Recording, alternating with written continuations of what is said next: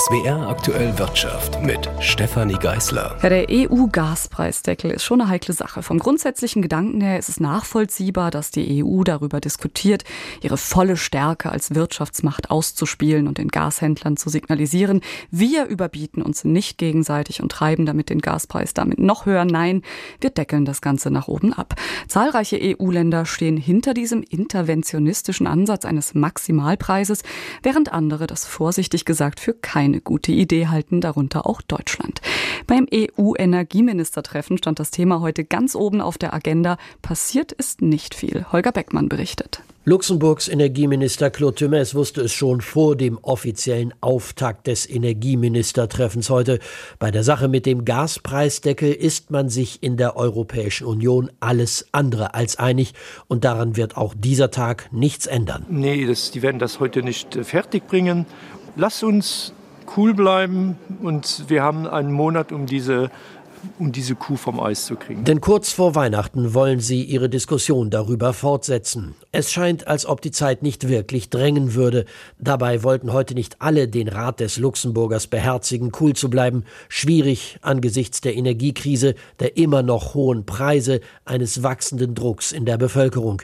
Die EU-Kommission hatte einen Vorschlag für einen Gaspreisdeckel gemacht, den vor allem süd- und osteuropäische Staaten verlangen, um ihre Bevölkerungen bei den Energiekosten Kosten zu entlasten.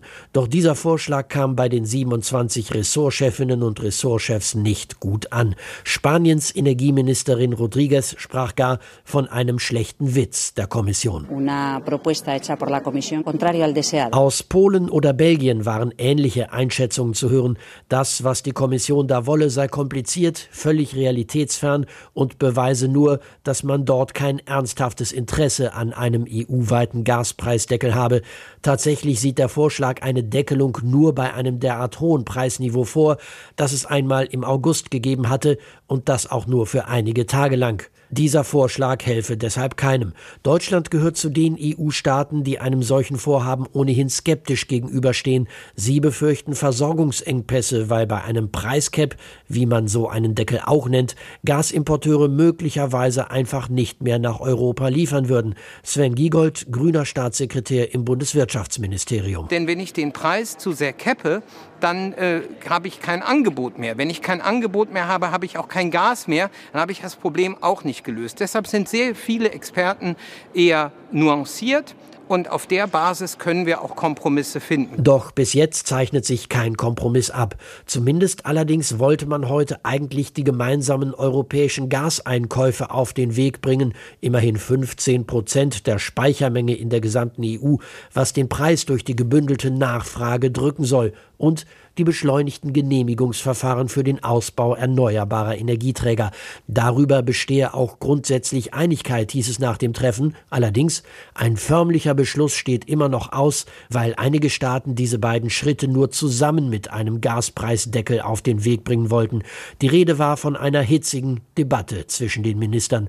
Immerhin Sie wollen weiter darüber sprechen, die 27.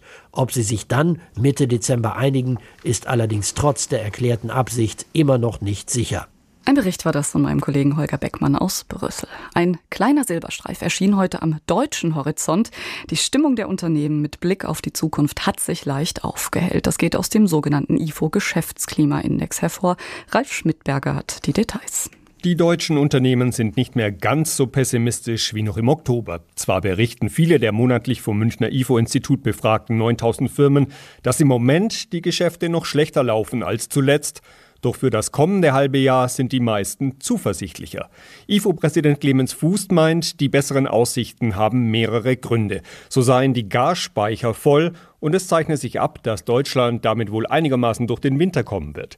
Zum anderen sei nun weitgehend klar, wie die Bundesregierung der Bevölkerung und auch den Betrieben wegen der gestiegenen Preise unter die Arme greifen wird. Darüber hinaus melden etwas weniger Unternehmen, dass sie unter Lieferengpässen leiden und auch der Preisdruck hat demnach etwas nachgelassen.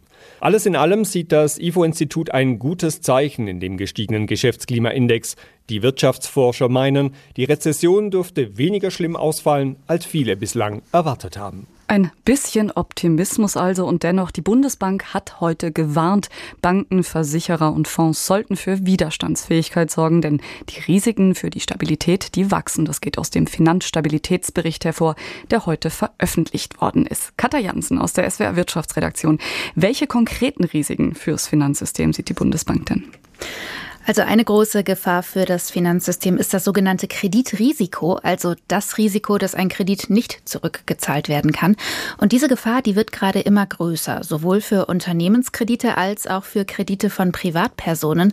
Das hängt mit der schwierigen gesamtwirtschaftlichen Situation zusammen. Da spielen zum Beispiel die Nachwirkungen aus der Hochphase der Corona-Pandemie eine Rolle oder auch die immensen Belastungen der Energiekrise. Steigende Preise belasten Unternehmen und Privathaushalte vor allem wenn gleichzeitig auch noch weniger Geld reinkommt. Und auch abseits des Kreditrisikos setzt dem Finanzsystem die Energiekrise mit ihren wirtschaftlichen Folgen zu. Sollte sich die Krise weiter zuspitzen, dann würde das auch zu empfindlichen Verletzungen im System führen. Denn mit einer verschärften Energiekrise käme es bei Unternehmen und Privathaushalten zu hohen Verlusten. Das würde am Ende, weil eben in der Wirtschaft vieles mit vielem verbunden ist, auch das Finanzsystem treffen. Stichwort Risikomanagement. Wie gut ist denn das Finanzsystem auf diese Risiken vorbereitet? Wie sieht die Bundesbank denn das? Das ist eine der Sorgen der Bundesbank, denn wir kommen aus einer wirtschaftlich guten Phase. Aufschwung über Jahre, Niedrigzinsniveau, eine lang anhaltende, gute gesamtwirtschaftliche Entwicklung. Und selbst während der Pandemie waren viele optimistisch. Und das hat dann auch die Zukunftserwartungen bei vielen Banken oder Versicherern geprägt. Vielleicht, das ist die Sorge der Bundesbank, waren sie so optimistisch, dass sie sich noch noch nicht ausreichend abgesichert haben für das, was jetzt im schlimmsten Fall auf sie zukommen wird. Aber sind Sie nicht gerade dazu verpflichtet, sich abzusichern? Also spätestens seit den Lehren, die man aus der Finanzkrise gezogen hat? In Maßen ja, da gibt es Vorgaben für die Banken selbst, aber auch übergeordnet, also wirklich für das System. Gerade erst zu Beginn dieses Jahres hat die BaFin ein entsprechendes Maßnahmenpaket verkündet. Da geht es dann genau um Kapitalpuffer, die im Ernstfall die Kreditvergabe stabilisieren. Wobei die Bundesbank heute schon auch betont hat, aktuell stehen die Banken finanziell nicht schlecht da. Trotzdem mahnt sie, die Widerstandsfähigkeit wegen der zahlreichen Unsicherheiten zu stärken und sie appelliert auch an die Geldhäuser, Spielräume für weitere Vorsorge zu nutzen und Gewinne in der aktuellen Situation mit vielen Unsicherheiten eben nur vorsichtig auszuschütten. Schauen wir noch auf den Immobilienmarkt. Ganz aktuelles Thema gerade ist ja eng mit dem Finanzsektor verknüpft. Wir haben jetzt in den letzten Tagen immer wieder gehört, dass sich Häuser und Wohnungen perspektivisch zum Teil um bis zu zehn Prozent verbilligen könnten. Die Trendwende, die ist schon eingeleitet. Es gibt teilweise schon Preisabschläge bei Immobilien.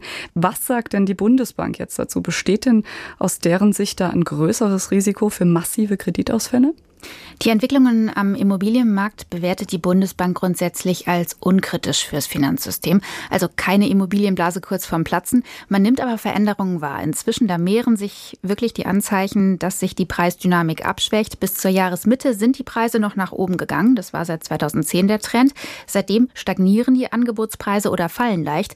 Grund, die Nachfrage sinkt allerdings auf immer noch hohem Niveau, was mit den gestiegenen Kreditzinsen und dem Kaufkraftverlust durch die Inflation zusammenhängt. Die Bundesbank hat heute gewarnt, Banken, Versicherer und Fonds sollten für mehr Widerstandsfähigkeit sorgen. Vielen Dank an meine Kollegin Katja Jansen. Seit Monaten gibt es bekanntlich Klagen über Engpässe bei wichtigen Arzneimitteln, vor allem bei Fiebersäften für Kinder, Hustenmitteln, Blutdrucksenkern und Brustkrebsmedikamenten. Heute hat jetzt Gesundheitsminister Lauterbach ein Gesetz angekündigt, das künftig diese Engpässe eindämmen soll. Durch das bisherige Vergaberecht seien die Krankenkassen gezwungen, Medikamente und Wirkstoffe dort einzukaufen, wo sie am günstigsten sind, erklärte Lauterbach.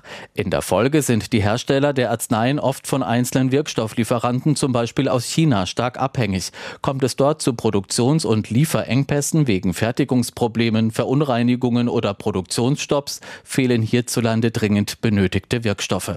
Lauterbach arbeitet nun an einem Gesetz, um die Krankenkassen zu verpflichten, auch bei Herstellern einzukaufen einzukaufen, die mit teureren Wirkstoffen produzieren. Falle dann der Hersteller mit dem günstigen Wirkstoff aus, könnten die Kassen bei Unternehmen aus anderen Ländern beziehen. Aus Berlin Jan Zimmermann. Und zum Schluss der Blick auf die Börse. Die Anleger und Anlegerinnen, die waren heute kauffreudig. Auftrieb gab besonders der IFO Geschäftsklimaindex. Wir haben ja gerade schon darüber berichtet. Aber auch die Protokolle der US-Notenbank FED, die gestern Abend veröffentlicht worden sind, die stimmten offenbar optimistisch. Denn sie sprachen dafür, dass die FED die Zinsen künftig ein bisschen langsamer erhöhen wird. Der DAX stand zum Schluss bei 14.539 Punkten. Das ist ein leichtes Plus von 0,8 Prozent.